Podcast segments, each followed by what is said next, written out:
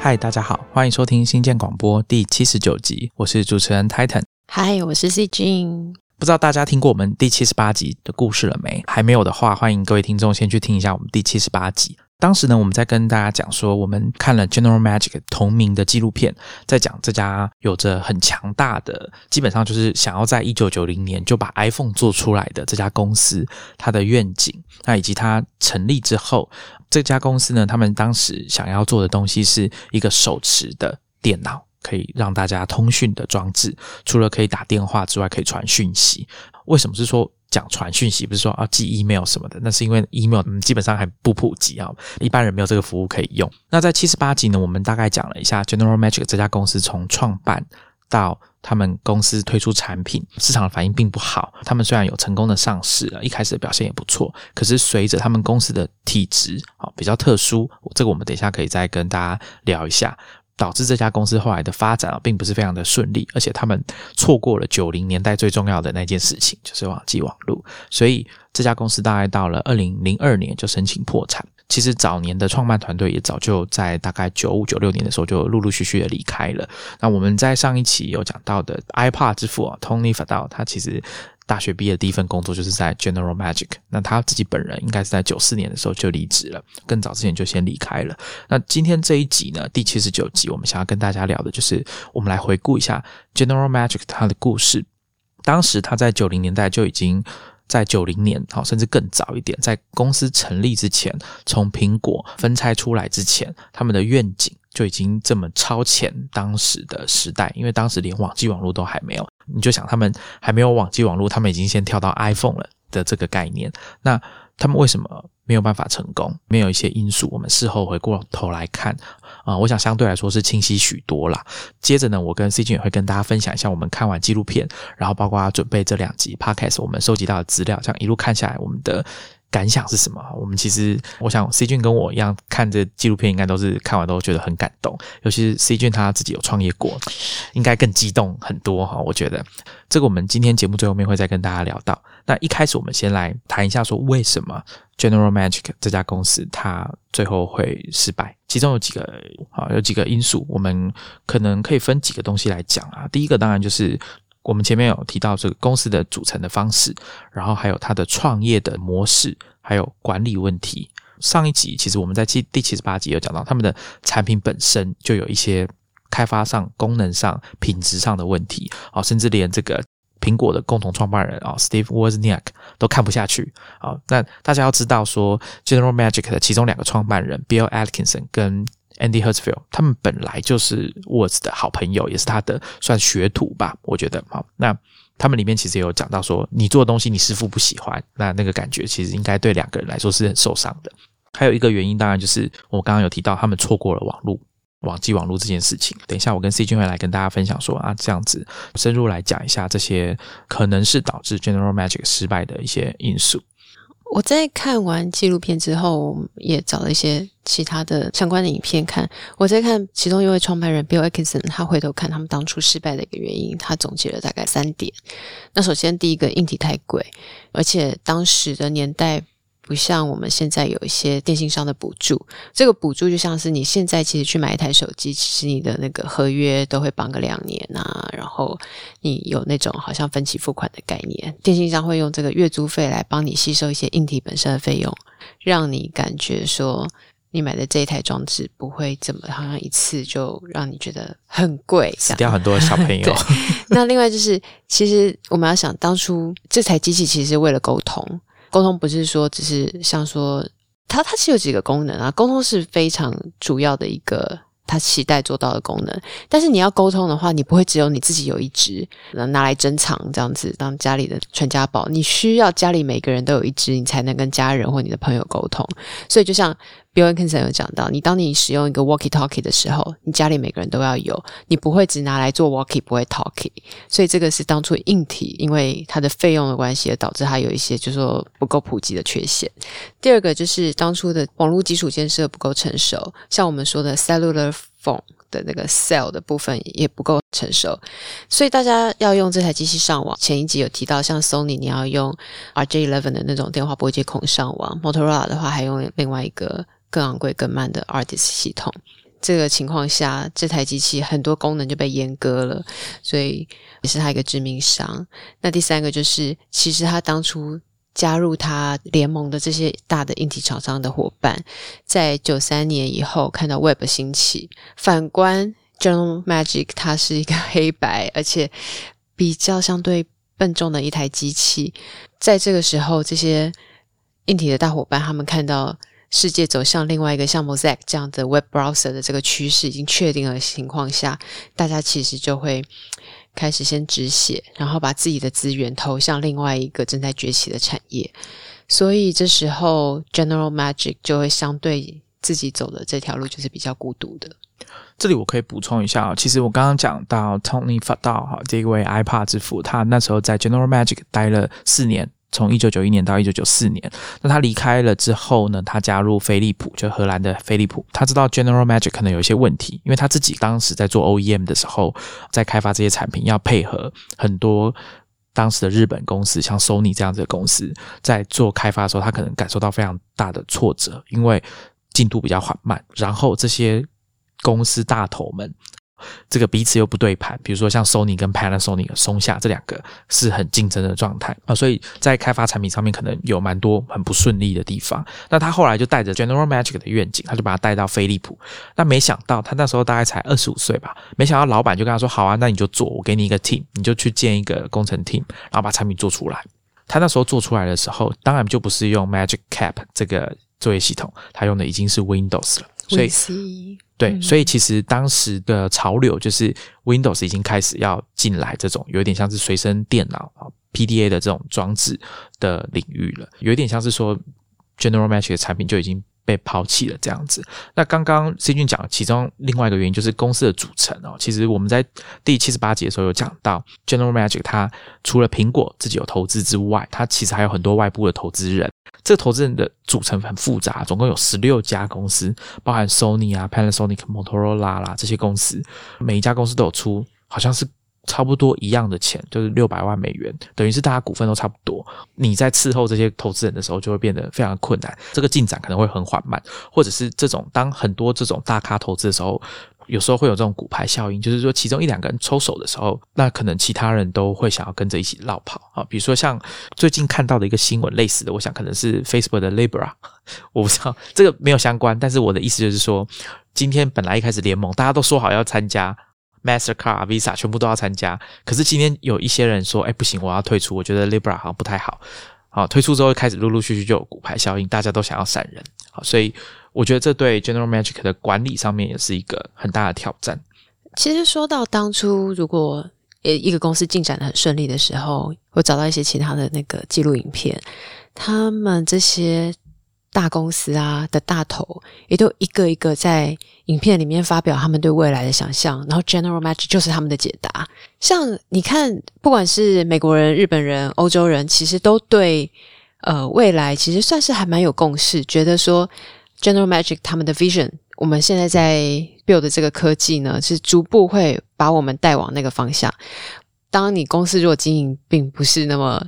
在期待中的时候。那这些大头当然也都会收手。对，纪录片里面有拍到一个画面啊，是 Sony 当时的执行长啊，第二代的执行长大贺典雄，他就说，我们 Sony 只花了一秒钟就决定我们要投资这个未来，就是在 General Magic 这家公司手上。这种夸大的说法，就比较像是 C 君讲说，现在顺风一切很顺利的时候，大家都很愿意就是给予支持。那可是当市场的状况啊，或者是公司产品的表现有问题的时候，啊，往往这些。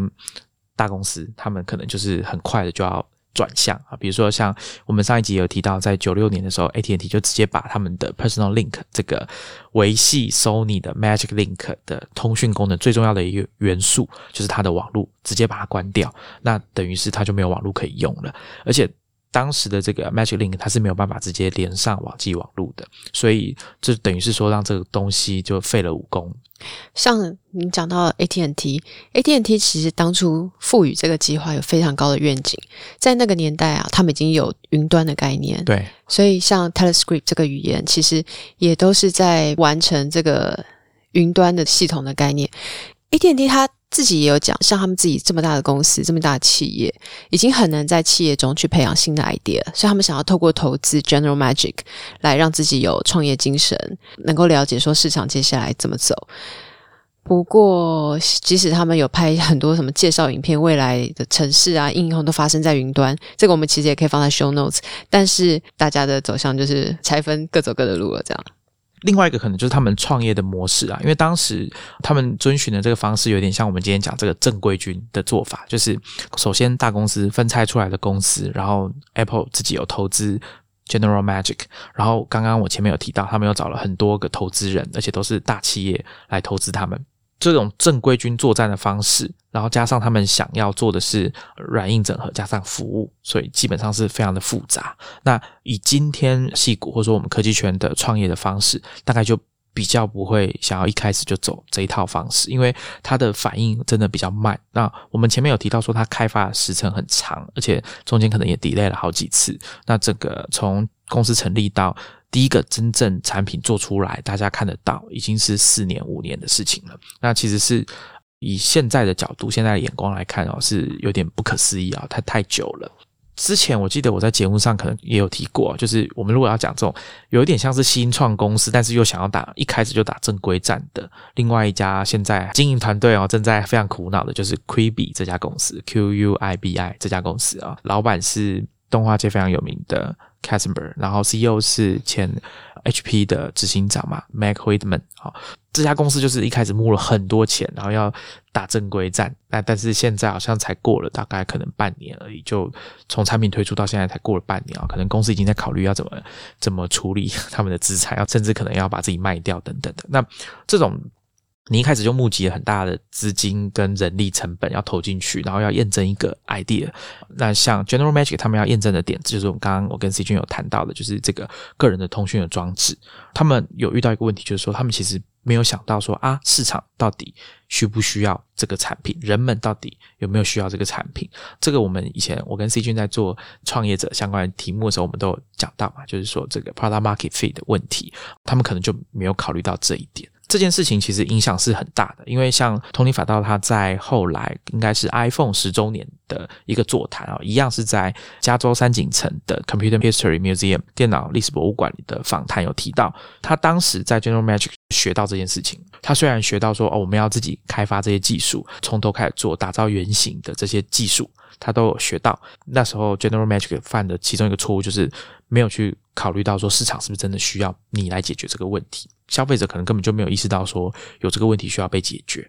那就像我们讲的说，你在还没有网络的时候，你就已经想要先做 iPhone 了，可能会发生一些问题。那当时我刚刚前面有提到嘛，通尼法道他就跑去了飞利浦。那他就说他在飞利浦就比较有机会完成 product market fit 的问题，他要解决这个问题。那只是说他后来又遇到另外一个状况，就是我现在有原型机产品做出来了，而且没有 delay 哦，看起来市场上大家对这东西蛮满意的。而且就像 C 君讲的，那时候整个 PDA 的市场已经算是有开始起来了，那有一些产品也在市场上取得不错的成绩。可是他认为当时的飞利浦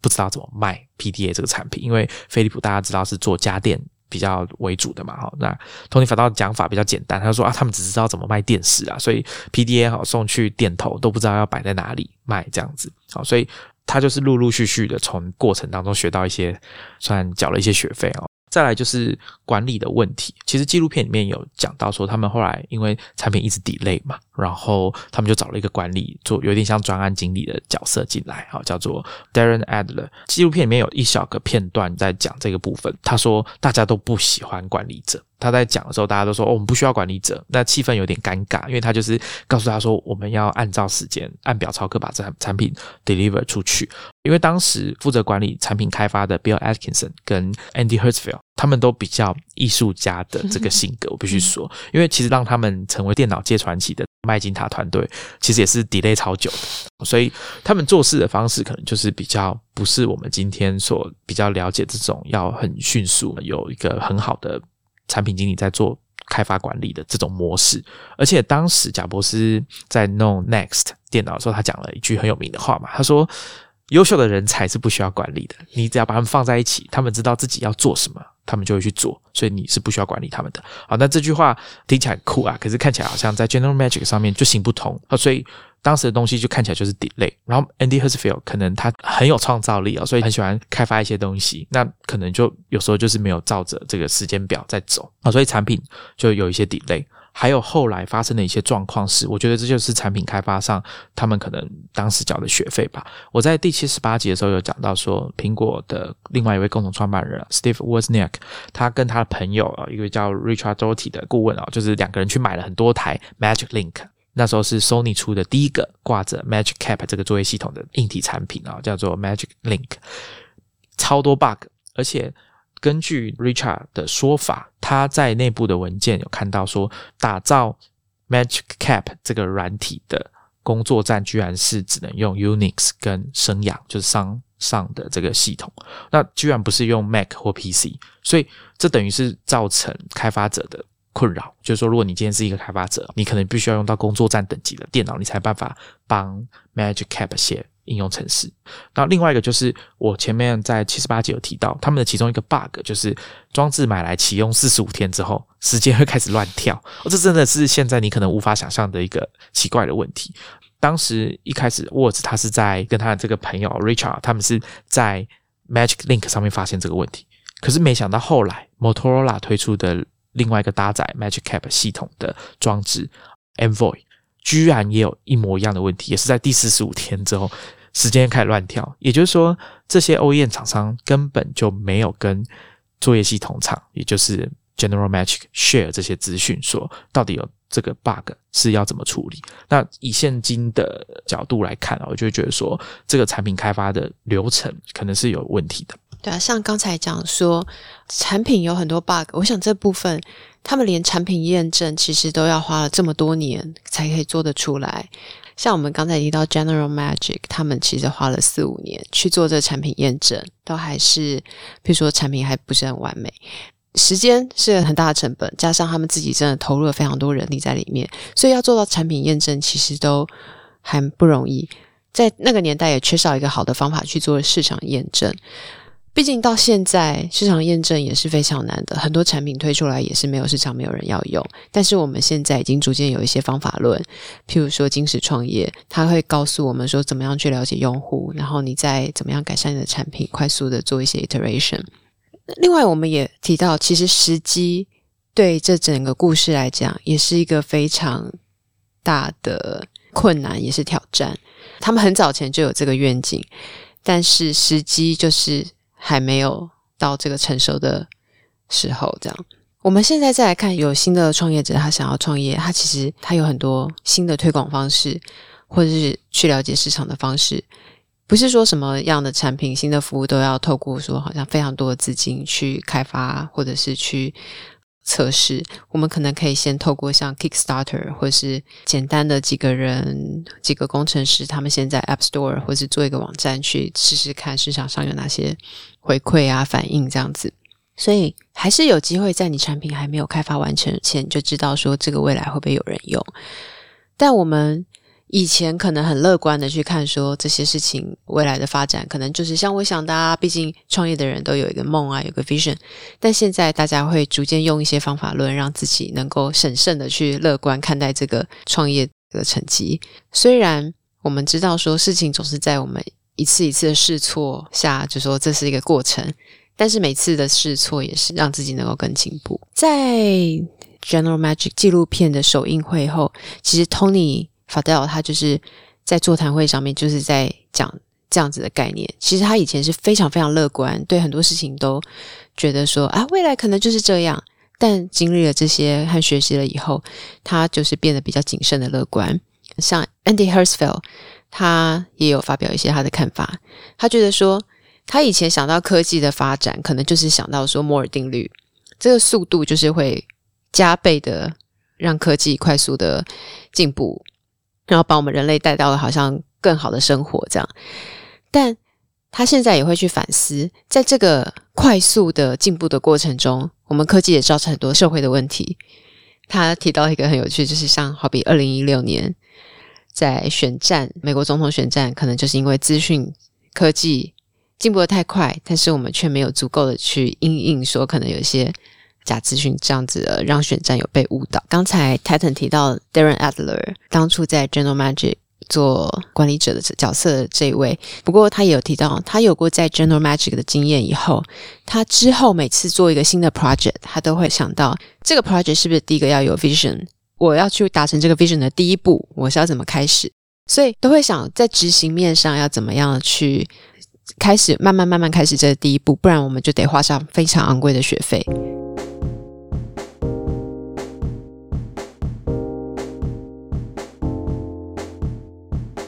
还有一个是 General Magic，它忽略了九零年代这个很重要的一一个革命，就是网际网络。当时我们在上一集的时候有跟大家简单的提过，说当 General Magic 这家公司在发展的时候，这个过程当中陆陆续续美国的这个科技圈，尤其是网际网络这个圈子发生了哪些事情？从 Triple W 到 Netscape 网景。然后再来到 AOL，好，雅虎，哦，甚至是 Amazon，还有 eBay。那这边要讲跟大家分享一个故事啊，很有趣，就是纪录片里面有提到，就是有一天呢，这个 General Magic 的一位客服工程师啊，他叫做 Pierre Omidyar，那他就找同事们说，哎，你们来看一下，我加了一个网站哦，你可以在上面拍卖你的东西，这样子，这个东西就是 eBay。那当时 General Magic 的同事们都觉得，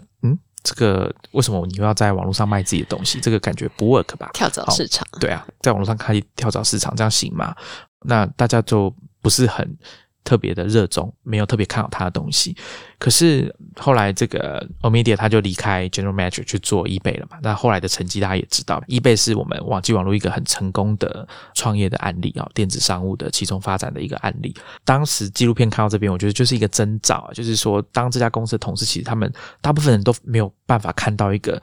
外面其实正在高速发展的一个新的技术，而且它跟你的公司正在发展的产品可能有高度的替代性的话，那可能是一个蛮危险的事情。所以我想专心做产品很重要。关心时事，看看科技新闻，应该也还是蛮重要的。你还是要知道说，呃，除了技术本身之外，市场上面的状况是怎么样。我觉得这个可能还是蛮重要的。那当时可能 General Magic 它就是在看产品开发上面忽略了这个问题。不过我仔细想一下啊，当然我们很快就会想到说，包含 Tony 法道自己在接受访问的时候，他也有讲说，现在。呃，时代不同哦，大家要验证自己的点子的时候，有 Kickstarter 这种群众募资的管道。可是，当你要做的产品是像 General Magic 这样子，混合着硬体、软体跟服务，尤其是第三方的服务商，还有第三方的硬体的开发商要一起做这个东西的时候，其实先天上可能就是有这些限制，你的步调一定是比较缓慢的。比起纯软体做 App 的厂商来说，你的步调一定是会比较慢，然后你可能有很多。沟通上面的工作要进行等等的，再加上你做的这个创新的 idea，可能是真的很耗资本的。比如说，你今天要做能源公司，你要做火箭公司，或者是我们随便讲啊，再过十五二十年，你要做一家货运公司，你觉得把货物从地球运到月球是一个超级充满商机的新的商业模式？那这个资本要从哪里来？你不可能去 Kickstarter 上面说你要募资，哎，我们要来做星际之间的物流商，大家要不要？出钱哦，这看起来不太可能，所以我觉得可能有时候你的愿景跟你想要做的东西，就是有这种先天上的限制。我也觉得好像不是很容易可以判断出来说啊。刚 Titan 有提到说，P A O Media eBay 的创办人其实很有趣哦。他在 General Magic 的时候，他自己有去接一些外快，他帮别人做一些网站，所以他也会做一个自己的个人网站。他从个人网站上面做一些自己不用的东西的交易，逐步的演化成后来的 eBay。他在 eBay 推出以后，他在上面的交易发现。大家的交易越来越多，他光靠在 eBay 上面交易抽成赚来的钱就已经超过 General Magic 的薪水，所以这当然会让他辞掉工作，去好好去专心做 eBay。只是当时刚刚台晨提到了，可能在 General Magic 里面的人都还会觉得说，哎，这个可能是那种小玩意儿啊、小产品啊，可能不会很大。但是这真的是后来电子商务非常大的一个 milestone 的。同时在 General Magic 里面的核心人物，像刚才有提到，其实也是一个非常年轻的工程师 Tony Fadell。他在离开 General Magic 之后，刚刚台头有提到，他去飞利浦做也是像 Win C 的比较 portable 的 device 的装置。后来呢，他在九九年，他创业做了一个小公司叫 Fuse。这个 Fuse 呢是做一个比较小型的硬碟的 music player 音乐播放器，而且它有个概念是可以有一个 online store for music，就是音乐的购买的商店。这样，两千零一年的时候。他加入了 Apple，去从 contractor，就是先做那种乐聘人员开始。那他协助设计 iPad，然后还有规划 Apple 的 audio strategy，声音相关的业务。那他这个之前因为做过这个小型的音乐播放器呢，所以他就受到贾博士的注意。那贾博士就正式聘用他，而且希望他来组个 iPad 的团队。这个故事呢，大家可以去看有一本书啊，叫做《为什么是 iPad》，也是 Stephen Levy 这个有名的科技记者写的。详细书名我要查一下，但我会放在 Show Notes，大家可以去看。里面有详细的讲托尼法道当初是怎么加入苹果的。他一开始是被里面苹果的硬体的副总裁啊，John Rubinstein，一开始他是要协助做音乐播放器的原型。托尼法道有讲，他那时候因为自己有新创公司在要经营。之所以要接这个外包哈，是因为可以赚钱养自己的新创公司嘛，所以他就赶快接下来。那他很快哦，用六个礼拜打造出先简单的做出 iPad 的原型。那他在演讲里面有秀出一张投影片，就是他一开始秀给贾博士的东西到底长什么样子啊？我觉得蛮有趣的。他基本上就是把当时知道的市场上的零件先把它拼凑起来，然后加上适当的配重，他做了三个原型展示给贾博士。里面好像苹果的人有教他说。怎么样跟贾博士 present 会比较成功？你最棒、最好的那个点子要放在第三个，他就是成功的让贾博士说好，那我们就按照这个方向继续往下走。后来呢，他就是被有点像是啊半强迫的被加入苹果。这个故事蛮精彩的，大家可以去看我们 show notes，或者是去找书来看。我觉得这个托尼法道他。他这样一路走来啊，他就是从 General Magic 开始学怎么打造一个东西的原型，不管是市面上已经有的技术，或者是你必须要自己做。像纪录片里面有讲，为了让那个装置跟电脑连线，他必须要在还没有 USB 之前，先做出一个像 USB 的技术啊，去连接他们的装置跟电脑。我觉得这个就是看我们现在回过头来看这些历程啊，会觉得非常的有趣。法戴尔他其实后来还被 promote 成 iPad 的 Senior VP。零八年他就离开 Apple。二零一零年的时候，他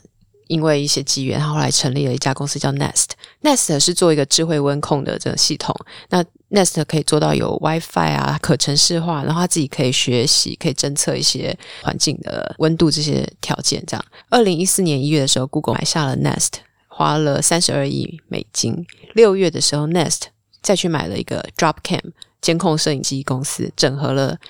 security 的功能。所以 Nest 到现在，它其实除了监控环境温度啊、空气，还多了可以侦测动作这种 motion 的这种功能。所以这也是如果大家知道说，这后来 Nest 其实是在那种家用相关的这种系统，其实算是一个非常大的成功。对啊，这也是法道创办的。那后来法道他结束他在 Nest 这一段。工作之后，他就开始培育啊，除了做一些投资之外，他也开始培育新一代的创业者啊，而且是针对可能有硬体产品、消费性产品的这种创业者。那他自己本身对于环境保护、环保这件事情，他有投入一些研究。之前我们在科技创业周报有跟大家推荐过，他去上 Tim Ferris 的节目，有提到他后来花很多时间在研究塑胶这个材质，然后了解它是怎么运作的，因为他想要开发出一些对环境比较友善的东西，这样子。那大家有兴趣可以去。去听一下那个访谈，那个访谈涵盖非常广啊，他基本上就是把他自己的事情从小到大讲了一遍的这样子。我们现在带到另外一个，也是在 General Magic 一个很年轻的工程师 Andy Rubin。Andy Rubin 在一九八六年到八九年，他其实在 Carl Zeiss 那个蔡司是做 robotic engineer，做那个机器人的这种机器的开发。然后八九年到九二年，他加入了苹果做那 manufacturing 工程师。然后那时候他就有一个绰号。叫做 Android，因为他很喜欢 robot 这相关的东西。那再来就是他在 General Magic 待大概三年左右的时间。离开 General Magic 之后，他也有加入其他公司，像 Web TV。直到九九年，他共同创办了一家公司叫 Danger，危险的那个 Danger。Danger 这家公司很有趣，它其实有点像 General Magic 的进化版，就是下一代。它有自己的 Danger OS 作业系统，那它也搭载了一个硬体。是一个叫 Psychic 的手机，Psychic 其实在当年是应该是跟 T-Mobile 这个电信商独家合作。T-Mobile Psychic 在当时应该是在美国是一个非常非常受欢迎、非常多好莱坞名流啊，或者是年轻人喜爱。它那个机器其实有点像我们现在玩 Switch 的那个游戏机，它的键盘就是有实体键盘，然后是双手可以握的这只手机。因为后来的眼镜有点像是大家其实非常爱传简讯，所以 Text 在接下来几年这个市场是非常受到重视的，所以。能够快速打字、有键盘这样子的形态的手机，其实非常受到年轻人欢迎。Danger 呢，后来是在二零零八年，微软花了五亿美金购并。到二零零三年的时候呢，Andy Rubin 又成立一家新的公司，也是我们现在知道的 Android。Android 在二零零五年卖给 Google，大家也可以知道，现在 Android 市占率是非常非常高。所以，我们讲到 Tony Fadell，他其实前面讲的 Tony Fadell，他其实开发 iPad 之外，他后来。也加入了 iPhone 团队。那我们再看 Andy Rubin，他其实是 Google Android 系统这一端的非常重要的灵魂人物。这两个人以前在 General Magic 就可能是座位隔几个几公尺，他们说只隔大概十五尺吧，非常的近，就是就是旁边这样子而已。对，这两个人其实是占我们现今我们当今二零二零年。整个行动市场大概手机有百分之九十八的市占率，其实是由这两个人卷起来的。大家可以想象一下，就是你看一下你旁边的同事，然后想象一下过了十年之后，你们两个人。打造出来的东西，不管你们在做什么好了，反正就是变成像现在的 Android 跟 iOS 的这个生态。当然，我们不能说 Tony 法道是 iPhone 之父啦，但是他毕竟在 iPhone 的开发里面也是扮演很重要的角色。那其实 General Magic 里面有非常多这样子的人物，我记得有很多镜头，像有一个镜头是 Tony 法道跟另外两个同事在研究。他们要怎么处理这个电压的问题？那两个人就被打上标签了，一个叫做 iPad Architecture，就是架构师，而另外一个是 iPhone 的架构师。那你就知道说，这三个人以前都在 General Magic 当同事。刚刚 C 君讲了手机 Android 跟 iOS，那其实还有一个是手表，我们的 Apple Watch。General Magic 有一个员工叫做 Kevin Lynch，我们知道 Apple Watch 的负责人就是 Kevin Lynch。他离开 General Magic 之后，去做了 Dreamweaver。好，这个设计师们大家早年都有用过，它是 Adobe 的产品。那后来呢，Kevin Lynch 甚至就当上了 Adobe 的技术长，后来又加入了 Apple 做 Apple Watch。这件事情很有趣，是纪录片里面有讲到，当时呢，他们在访问一个那时候负责硬体的负责人叫 Megan Smith。哦，我们等一下也会跟大家分享 Megan Smith 后来做了什么事情。那时候他就是要跟拍摄纪录片的人展示那个触控荧幕。那时候触控荧幕很大，就是 C 君讲的，就跟一本书一样。拍摄的人就问他说：“那你觉得这个以后会多小？”那那时候 Megan Smith 就很炫啊，他就是很酷，他就把手举起来，他说：“可能就像手表这么小吧。”像迪克崔西的手表。对啊，那这件事情就被 Kevin Lynch 拿去苹果把它完成了。因为而且 Kevin Lynch 他在纪录片里面其实访问的时候，他都有讲到，他其实就是跟 Tony 法道一样。他们这些人离开 General Magic，身上都是多多少带有当时愿景的一部分。然后他就把他带到他的之后的旅程，对，那当然不是说马上了，因为像他就去做了跟网页比较相关的东西，可最终你看他又回到苹果，然后负责做 Apple Watch 这个产品。我想最近几年 Apple Watch 的发展是大家有目共睹的，是一个非常受欢迎的穿戴式的装置好，所以这个东西它其实也是包含了 General Magic 里面当年的愿景的其中一部分，因为当时最强调其中一个特性就是它要贴身。那我想，Watch 应该也是算是非常贴身的电子装置了。这个纪录片除了说很多时候在访问的是几个创办人，那也有一个女性的工程师，就刚才 t a t 提到的 Megan Smith，其实在纪录片的角色也非常之重。他在 General Magic 之前，他其实在苹果的 Tokyo 的东京的办公室，然后离开 General Magic 之后，他其实也投入了像 Planet Out 的一个计划，然后他在里面。做营运长，后来做执行长。Planet Out 是一个做像同志社群相关的一个媒体，LGBT 相关的媒体。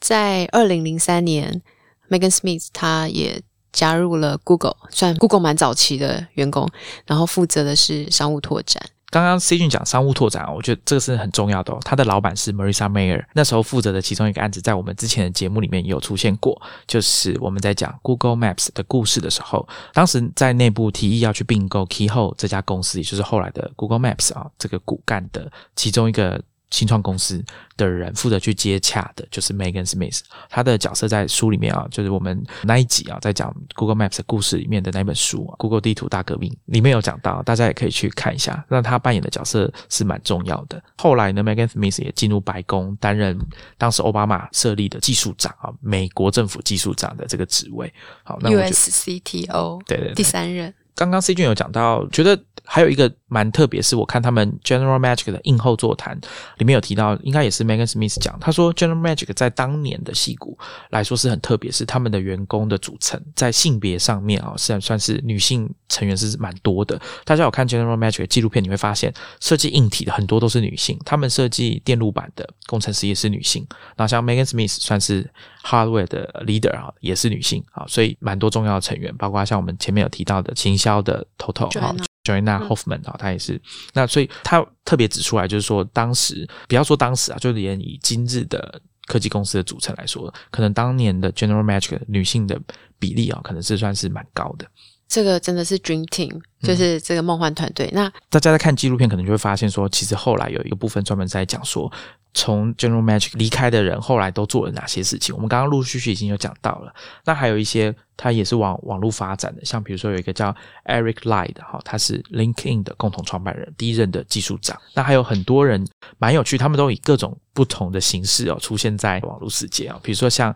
前一段时间 Flickr 这个相簿服务，它不是被卖掉了吗？卖给一家叫 Smart Mark 的公司，它是一个由一对父子来经营的家族的公司。那爸爸 Chris MacAskill 其实也是 General Magic 的员工，而且他是从 Next，就是贾博士离开苹果之后成立的比较高阶的电脑公司的那家公司跳槽过来 General Magic，而且他自己有写一篇文章回忆当时贾博士是怎么看 Magic Link 这个产品的，有短暂的提到一下。其实贾博士对这个产品公开的评论并没有很多。那这位 Chris MacAskill 他有。提到一部分是当时因为 Andy Hertzfeld 跟 Bill Atkinson 关系嘛，他们其实跟 Steve Jobs 保持很长年的关系啊，一直都有在联系，所以他们在做 Magic Link 的时候，其实也有找贾伯斯来 General Magic 办公室去试用一下 Magic Link。大家如果还记得，我们讲 Magic Link 是一个触控的产品啊，还有触控笔，然后是一个触控荧幕的产品。那贾伯斯。非常的认真在帮他们测试。根据 Chris 的说法，是他有好几个礼拜，因为后来 Andy Hertzfeld 就让他带一台回家了嘛。那他就是这样寄来寄去，讨论了很多次，就是说这个产品要怎么用。因为他说贾布斯可不是一般人，就是你把产品交给他，他帮你测试，他是很认真的在玩那个东西。Chris 有讲，就是说他觉得触控荧幕真的是一个不错的选择。这件事情有没有影响到贾博士后来做的一些产品上面的判断？我们不知道，这算是一个小小的插曲。那其实里面还。是有很多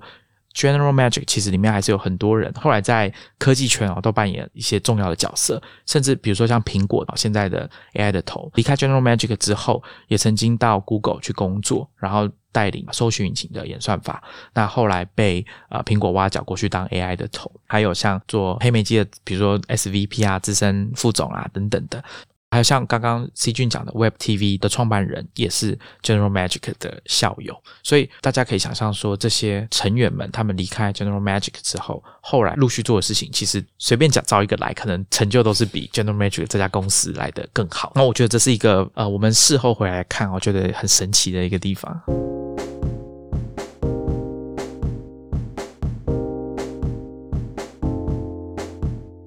现在有点后见之明，在看当初，或者是当初是不是一个回到未来的一个情况？这家公司 General Magic，他其实知道外面隐隐约约有些趋势在快速的成长，但是他自己手上还有自己已经灌注下去的信仰。他看着伙伴一个一个就是好像离开啊，有的走到 Internet，有的把这自己原本的信仰改成用其他的时间的方式去完成。我是想说，当初呢，其实这个环境它不是只有 General Magic 有遇到一些。麻烦，我是说市场还没有跟上。其实像 Apple，它的 Newton 虽然好一点，但也没有很成功。对，所以在他的 CEO John Sculley 有一次有说，他其实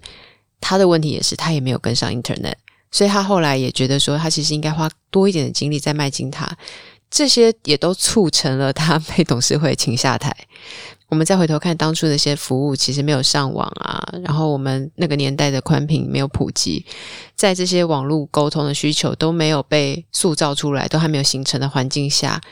，General Magic 这样的产品要怎么样把自己的产品 vision 传达给当年的使用者，加上他那台机器又贵，现在想都会觉得他其实要怎么让市场去了解或接受，其实都很不简单。但我们看他们到底有没有从这段经验学到，其实我觉得真的也很难说，因为像几个 founder 他们的再次创业，其实跟 Andy Rubin 或是 Omidyar 比起来都没有他们成功。我们看 Omidyar，也许是因为他年轻，但也许是因为他就是抓到了市场的需要，所以有一倍。但 Andy Rubin 他就比较是带着 General Magic 的经验再去做 Danger，然后之后的 Android，对啊，所以其实我觉得好像就是时机，或是每个人的际遇，或是每个人心里，其实都还是有一些不一样的点子，或是不一样学到的东西，或者自己关注的事情不一样。但同时，虽然上上一集有提到，像 Internet 虽然兴起了，但是还是有胖可以抓到那个 PDA 时代的那个很特别的一个时机，很特别的时间点。所以呢，我觉得想要为这个故事再分享一下我的心得。我觉得成功当然它有它的定义，但我觉得成功还是最主要是它有市场的需求。就像我们在之前 Y Combinator 那一集讲，Program 觉得是你要 make something people want。我们所谓的失败，就是可能没有人要的这个过程，就有点像是你再去找寻市场需求的这个一个过程。那有时候你太去想象未来的世界可能会怎么样，那你就会忽略眼前你可以执行的程度，或者是你对用户和市场当下的了解可能就不够。这样，那我觉得纪录片。很多时候他会去拍到一个，就是在海边那种浪花一段一波一波上来的那个景象。访问 Mark p o r e 他提到，就是海浪一波一波的拍打上岸，对岸边的石头来讲，它其实就是一波浪消失了，但是马上又有下一波浪跟上。但是对于消失的那一波，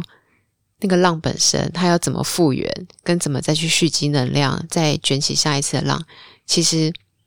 每个浪或每一波，就是他都有他自己的故事。我们现在看这些当年的创业者，或是我们看现在的创业者来讲好了，其实就很像我们站在岸边，或是我们就是岸边的石头，我们在观浪。像 Mark Perry 在纪录片被访问，就是他为什么愿意出来拍这个纪录片？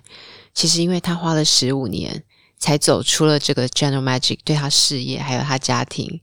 跟婚姻的冲击。我自己是看这个纪录片，我看到后面是真的非常感动啊！刚刚 C 君有讲到 Mark Perry，他在里面有讲到是自己的家庭哦，因为他很认真在做 General Magic 的关系啊，就是关系变得很差。那回到这个技术或者说科技这个角度来看啊，他在纪录片里面有讲到说，他希望哦说，呃，那那个画面可能是九零年那时候的画面，不是现在的画面。他说他希望 General Magic 的产品哦做出来的东西在。未来好可以是一个 unexceptional 的东西，就是再寻常不过的东西，它不是一个很特别的东西。那我想，某些状况下，我们现在拿的智慧型手机，对大部分人来说，都已经跟十年前、十五年前比起来，已经不是一个非常特殊的产品了。就是你可能用几千块就可以买到一个很不错的 Android 手机。那我想，这个东西某种程度上基本上有实现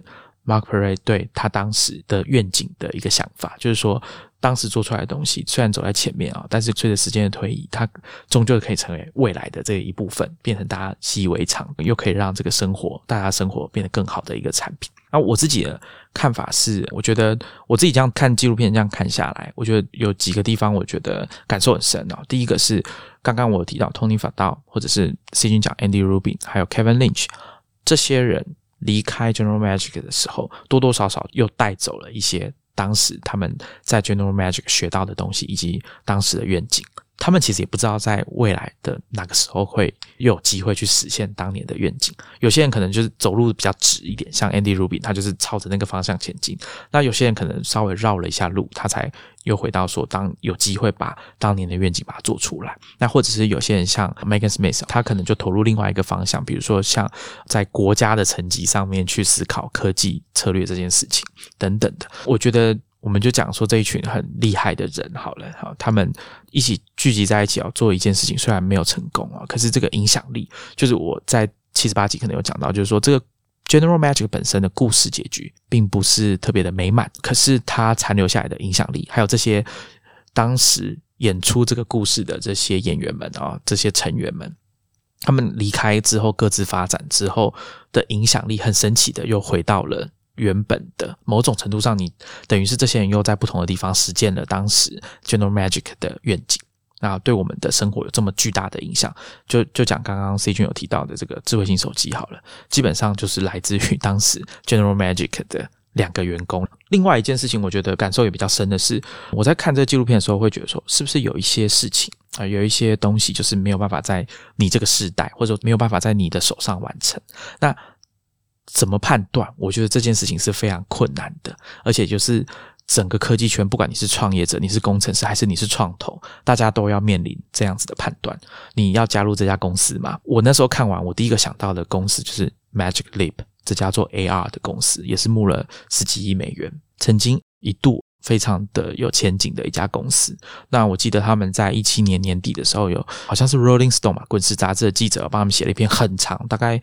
八九千字的文章吧，说他们去试用了 Magic Leap 的那个产品，呃，觉得很神奇，非常棒啊，等等的。可是后来大家有看到陆续 Magic Leap 传出来的新闻，就是创办人跟 CEO 就是要下台啊，因为第一批的这个产品啊，销售真的非常的惨淡。所以我觉得要怎么判断，或者说怎么去了解，说有一些东西注定啊，在你的时代、你的这个年代，它的科技就是没有办法。去完成这件事情。那当然，我相信 General Magic 他们是有这个规划、这个蓝图的。就是说，第一代产品虽然说有点笨重，要像一本书一样，没有办法说达到 Mark Perry 他第一开始想的这个 Pocket Crystal 的构想，是可以放到口袋里面的。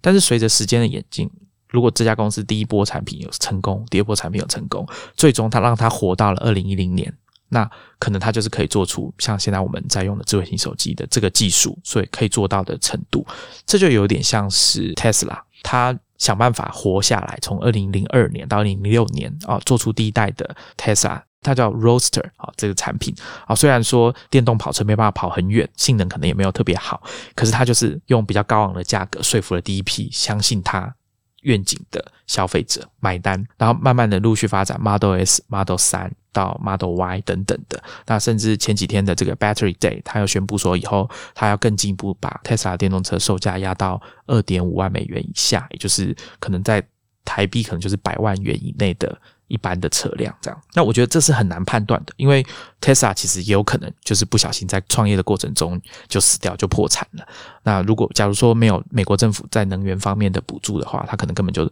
也撑不过去，或者是比 Tesla 再早一点点的电动车几乎也全部都失败，那可能就是真的是时机的问题，在电池技术跟软体技术没有办法。搭配在一起的时候，我之前有看到一篇前 A 十六 Z partner 分析师 Benedict Evans 啊，他写了一篇文章，叫做 Not Even Wrong。他讲的是这个包利啊，物理学大师包利的一句话，他借用这个 Not Even Wrong 来讲说，到底要怎么判断这个技术是不是可以发展下去？我觉得这是他那篇文章有点悬呐，但主要就是在讲说，这个当中有一些微妙的差异哦，是这个判断上是非常的困难的。那你要怎么去掌握？这个东西，你可不可以精准的判断出它的走向？然后等到成熟的时候，你跳下来做这个时机点，你要怎么掌握？还是你硬要在它没什么机会的时候就开始去做这件事情？最后面临的结果可能会有很大的不同。我如果没有记错的话，汽车在发展初期，一开始的车子就是电动车，他们就是用电池。当然，那个东西跟现在的 Model。S Model 三是没办法完全没办法比较的东西，所以后来有一段很长一段时间，我们的汽车就是吃汽油嘛。在跟 C 君聊这个 General Magic 的时候，我想到一个东西，就是我们知道的高地啊，传奇的西班牙建筑师高地，他在盖圣家堂。大家知道这个东西已经盖了很久，非常的久了。那其实我那时候就在想说，哎，所以高地在设计圣家堂的时候，难道没有想过说，他有可能有生之年就没办法见到自己的？作品被完成嘛？那这个感觉想必是很不是很那么好的嘛？我想，身为创作者，一定是希望你自己的东西可以完成；身为创业者，你也希望你的公司、你的愿景可以透过你的产品去实现。可是高地好像就有。这一句名言嘛，他就是说啊，没关系啊，我的客户夸号哈，上帝，不赶时间，所以他其实看得很开。那我觉得这就是一个很困难的地方。虽然我看完纪录片，我的想法第一个时间的想法就是，有一些事情就不是在你的手上完成的，你要试着去接受它。可是呢，我我后来又回去看纪录片，又看了后面结尾，我仔细想一想哦，其实有可能他们知道自己手上是完成不了那个壮举的，因为像 Mark Perry 他好像就有讲到说，当时的。连线技术都还是要用有线的。当时无线传输技术只有红外线而已，所以大家知道那个效能并不是特别好。他有说他可能要等到他的小孩的那一代才可以变成无线的。好，所以我想在这个谈话的过程中，我可以感觉到说他大概知道说这个技术是有它的限制的，所以也有可能没有办法在自己的手上完成那个壮举。哦，但这就是比较残酷的地方，因为理智上你当然知道说有可能没办法完成，但情感上我想是很难接受的。就任何一个人，你花了五年、十年的时间在做一件事情，然后你是对他是有愿景、有理想的。今天如果有一个人突然就跳出来跟你说啊，你这个东西是不可能成功的，而且这个人也还很理性的跟你分析说为什么不会成功，你也被说服。可这个心理上，我觉得应该还是很很难去承受的。这是我的感想啊，就是我看完这个纪录片之后，所以这件事情就会让我想到。Magic Leap 这家做 AR 的公司，我们常常在讲，有市场上有很多传言嘛，就说啊，苹果是不是也在做眼镜这件事情？那我想，包括之前 Google 做的这个 Google Glass 都有类似的概念，就是我们到底能不能把这些运算装置缩小到它的效能跟它的运算能力都把它缩小到我们的眼镜的大小，而且戴起来不会让人觉得很奇怪、很笨重等等的。然后这个技术真的可以在我们这一代实现普及吗？那我觉得这是一个很有趣的问题。我觉得听众们有兴趣也可以去思考一下，你觉得哪些东西你现在在看科技新闻的时候讲的好像很厉害啊，很有机会，但是它真的会实现吗？我觉得这是蛮有趣的。那。再来一个，就是我我的想法跟 C 君很像啊，就是我们回过头来看这些东西的时候，那个感觉就是怎么讲，是 magic，